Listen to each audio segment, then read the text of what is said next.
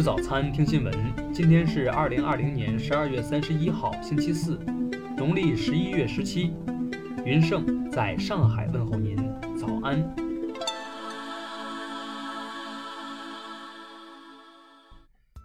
首先来关注头条消息。当地时间周二，民调公司盖洛普一项最新民调显示，美国总统特朗普被评为二零二零年最受尊敬的男性。打破了前总统奥巴马此前连续十二年的垄断。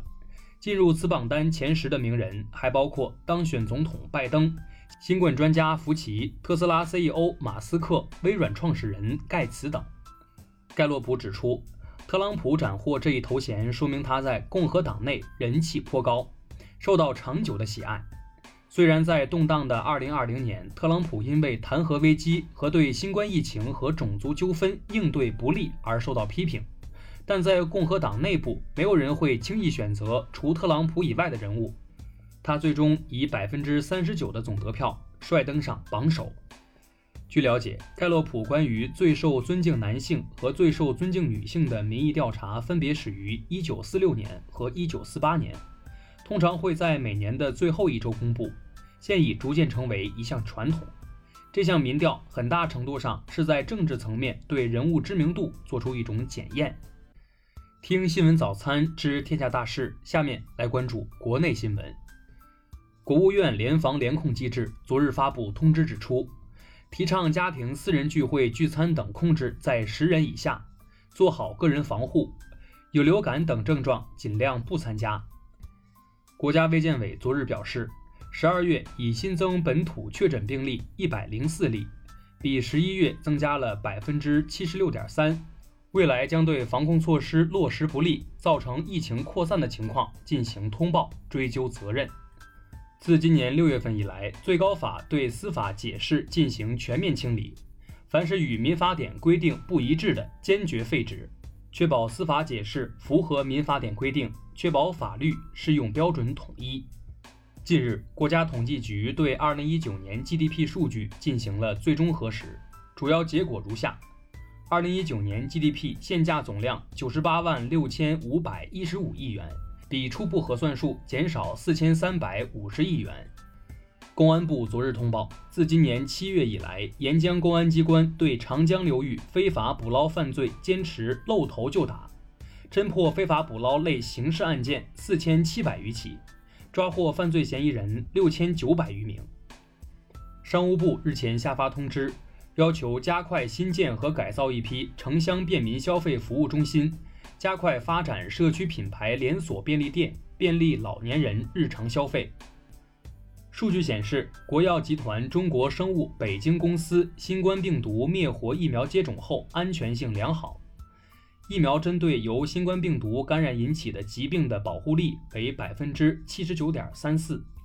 国铁集团昨日指出，为切实做好铁路疫情防控工作，列车预留发热旅客隔离席位，发现体温大于等于三十七点三摄氏度的旅客。及时进行隔离观察，并移交地方政府防控部门排查。下面来关注国际新闻。美国卫生与公共服务部二十九号调整了此前对疫苗接种进度的预期，预计将在二零二一年一月的第一周达到发放两千万剂新冠疫苗的目标。欧洲疾控中心二十九号发布的最新风险评估报告指出，截至二十八号。包括英国在内，已有十四个国家报告了感染变异新冠病毒的病例。俄罗斯驻华大使二十九号表示，作为国际合作共赢的典范，中俄两国将始终为维护世界和平稳定发挥重要作用。英国政府三十号宣布，阿斯利康新冠疫苗已在英获得批准，预计其疫苗注射对变异新冠毒株仍将有效。韩国首尔高等法院三十号开庭，并最后一次重审三星电子副会长李在镕行贿案。独立检察组要求法庭判处李在镕九年有期徒刑。菲律宾武装部队发言人二十八号证实，菲律宾总统安全卫队成员已接种中国国药集团研发的新冠灭活疫苗。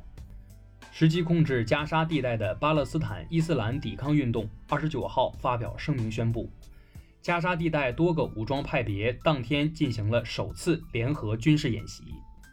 据朝媒报道，朝鲜劳动党将于二零二一年一月初召开朝鲜劳动党第八次代表大会。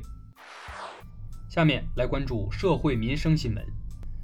大连市卫健委昨日表示，大连全市将暂停非必要大型聚集性活动，原则上不召开举办大型聚集性活动。会议倡议采取视频形式召开。李小文故意杀人案二审昨日开庭，法院宣布维持死刑原判。今年六月，广西梧桐某小学保安人员李小文持刀砍杀该校儿童教师共四十一人。据媒体报道。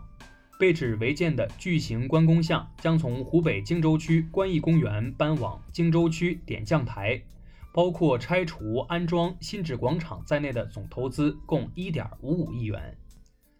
二十九号，浙江杭州一人行道突发地面坍塌，面积约25平方米。根据现场排查和信息对比，疑似两人失联。目前事故原因正在调查中。成都警方消息。自断卡行动启动以来，全市打掉贩卡团伙四十一个，对两千三百一十一名两卡违法人员实施惩戒措施，缴获涉案电话卡五万四千零八十三张。最后来关注文化体育新闻，CBA 常规赛继续进行，广东队一百二十七比九十六轻松击败北控队，同曦队八十三比一百一十负于上海队。报告显示，今年我国运动员共在三个项目上获得四个世界冠军，一队一次创造一项世界纪录。云南大学历史博物馆昨日开馆，该馆以图文展示、场景复原、VR 演示等形式，展示了明清时期云南省的教育历史以及云南大学的办学历史。江苏作协昨日上午召开会议，著名作家毕飞宇当选为新一届江苏省作协主席。以上就是今天新闻早餐的全部内容，咱们明天不见不散。